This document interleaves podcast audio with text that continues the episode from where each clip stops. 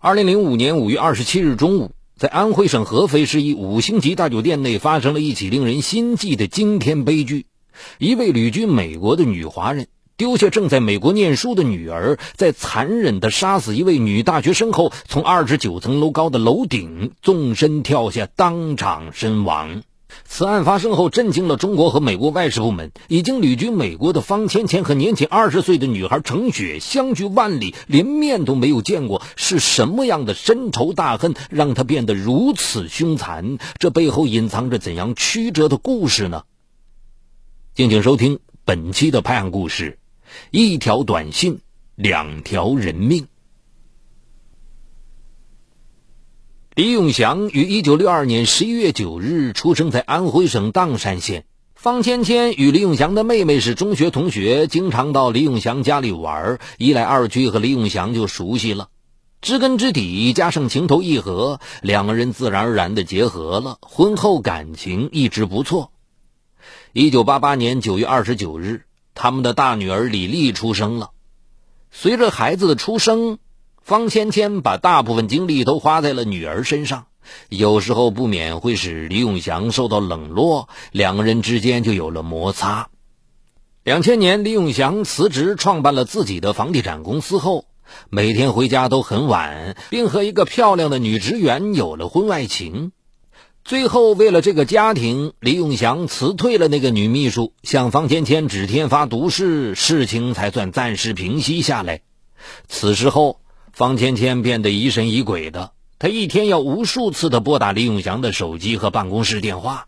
有时候李永祥在开会不方便接电话，方芊芊不厌其烦的一打就是几十个，回去后还得骂上一番，而且动辄拿那个女秘书来和他说事，这让李永祥产生了恐惧的心理。二零零二年五月。李永祥以李丽应该接受良好的西方教育为由，动员方芊芊把女儿送到美国读书，并让她去陪读。妻女出国后，李永祥在合肥与人合作开发房地产。二零零四年秋天。合肥高尔夫球场通过媒体公开招聘营销推广员、球童等岗位，月收入一千至五千元的待遇，让正在找实习单位的合肥某大学生程雪眼前一亮。应聘后，他被留在前台做接待员。李永祥和程雪是二零零四年十一月的一个周末认识的。当时，程雪搭乘来打高尔夫球的李永祥的车回市区。车到市区，李永祥直接把车子停在一家酒店门口，向程雪提议一块吃顿饭。程雪没有拒绝。酒桌上，李永祥的朋友提议为李永祥和程雪相见恨晚举杯庆祝一番，被李永祥给制止了。哎呀，人家还是学生呢，这种玩笑开不得啊！程雪虽然没说什么话，但心里感觉很温暖。这次的搭车之缘给双方都留下了不错的印象。此后，李永祥开始对程雪动起了心思。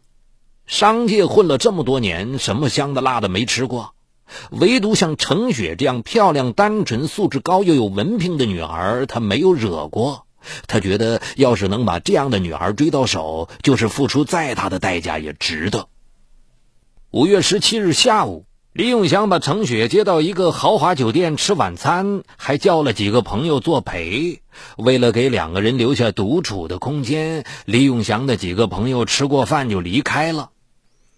在送程雪回球场的路上，李永祥抓住程雪的手说：“我太太和女儿后天就从美国回来了。”李永祥想告诉程雪，太太回来后，他们两个人就不能发短信了。五月十九日，方芊芊回到了丈夫身边，当天就问他外面是不是有女人。李永祥指天发誓：“我要是在外面有女人，就不得好死。”尽管得到了李永祥的誓言，方芊芊还是动不动就发无名火，说他在外面肯定有女人，并说自己通过私家侦探拍到他和别的女人在一起的照片。二十三日夜里，两人为这事儿吵了一夜。五月二十四日上午。几乎一夜没合眼的李永祥刚到办公室，就接到了程雪发来的手机短信：“在办公室吗？”李永祥赶紧回复：“在办公室，你起来了。我在你楼下，可以上去看一下吗？你上来，我在十一楼最里面。李永祥巴不得赶紧见到程雪。哈哈，上当了，第一次骗你就成功了。我今天在球场上班，后天想去你公司看看。李永祥笑了：“你是个公认的好女孩，怎么骗人呢？”虽说被程雪给耍了，但这种耍让他觉得心里很舒坦。为了避免不必要的麻烦，下班回家前，李永祥把程雪发来的所有短信都给删除了，但百密一疏，发件箱里的短信却忘了删。李永祥回家后，方芊芊翻看丈夫手机，无意中发现了：“你上来，我在十一楼最里面。”这个手机短信。就指着丈夫的鼻子质问：“为什么你碗里不吃想着锅里？我在你身边，你还天天和别人联系？”李永祥解释：“哎呀，你不要胡乱猜疑好不好？人家还是个小姑娘呢，我准备让她到我公司上班。”好，既然你这么护着她，我自己去找这个女人算账。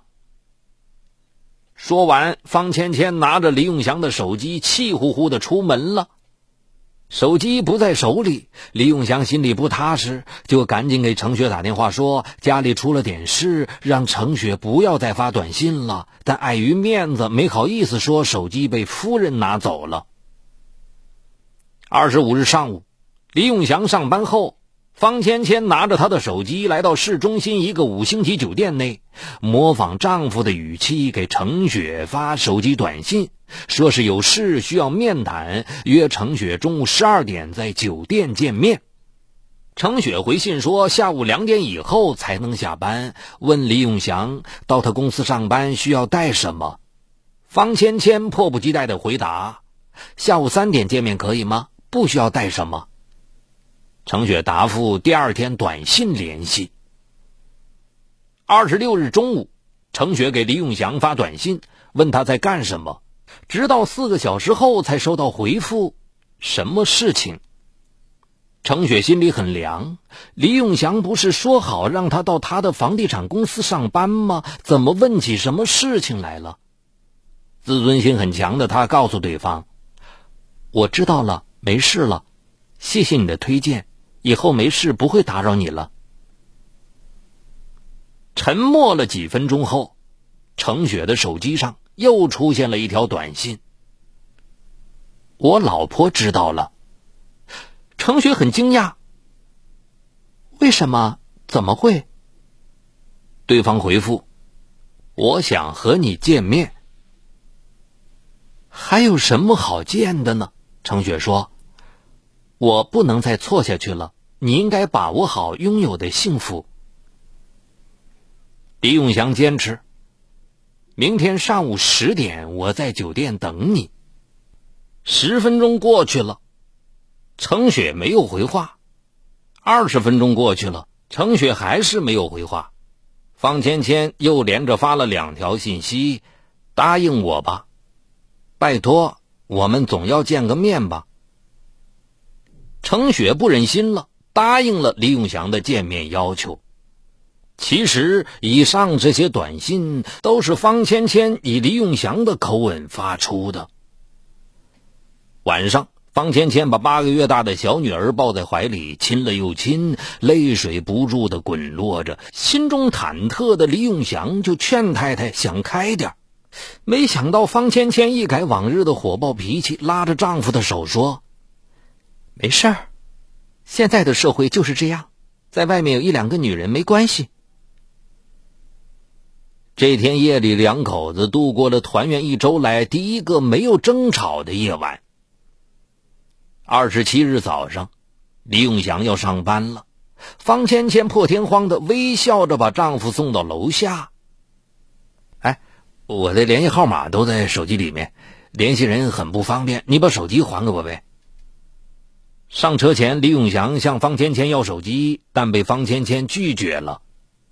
上午九点四十一分，方芊芊来到古井大酒店，给程雪发来短信：“我在幺三零三房间。”程雪不明白李总工作那么忙，怎么能腾出时间在酒店等自己？就在短信里问：“还需要过去吗？你上午不用上班吗？”方芊芊的回复只有四个字：“来了再说。”十时二十六分，程雪来了。一手拿着刀，一手抓着八九锤子，在房间里焦急等待的方芊芊，此时血管里流淌的全是仇恨。程雪刚刚踏进房间，还没明白是怎么回事，右肝部、左腹部、胸部就被连着捅了十几刀，她痛苦的倒在了血泊中。看着情敌身上不断涌出的鲜血，方芊芊把刀子摔在地上，握紧了八角锤子，向倒在地毯上的程雪的头部狠狠的砸去。墙壁上、床单上、地板上溅满了情敌的鲜血和脑浆。这个把爱情和家庭当做她全部的女人，在用毁灭的方式报复着背叛她的男人。十一点零五分。杀死程雪后的方芊芊离开房间，乘电梯来到二十九层楼高的楼顶。方芊芊把电话打给了苏州的姐姐，电话里她哭得很伤心。我一个人在美国带孩子这么辛苦，他却花天酒地玩女人，我活着还有什么意思啊？接着，他又把电话打给李永祥的妹妹，让她照顾好自己可怜的小女儿。给美国的亲属、自己的母亲和合肥市公安局值班室打电话，哭诉丈夫对自己的背叛，说刚刚在古井酒店十三层把老公的情人杀了，自己也不想活了。整个上午，李永祥都是心神不宁的。中午回家后，听保姆说方芊芊一直没回来，就开始给他打电话。但打了半个多小时，不是被挂断就是占线，他开始冒汗了。将近下午一点时，家里的电话响了，方芊芊在电话里就说了一句话：“小孩已经安排好了，你到酒店来收尸吧。”没等李永祥开口，电话就挂断了，他就一个劲儿的拨打。五分钟后，一位男士在电话里通知他赶紧到派出所。五月二十七日下午一点钟左右，警方接到报警后，立即赶往现场，通过从方芊芊身上提取的血迹进行 DNA 鉴定，以及对方芊芊丈夫李永祥、周围群众、酒店工作人员的询问，案情真相大白。两个可怜的女子以非正常的方式离开了这个世界。这一期的拍案故事就是这样，除短篇案件，也欢迎您收听我播讲的经典长篇，就在蜻蜓 FM 搜索“我的老千生涯”，我是雷鸣，下期节目再见。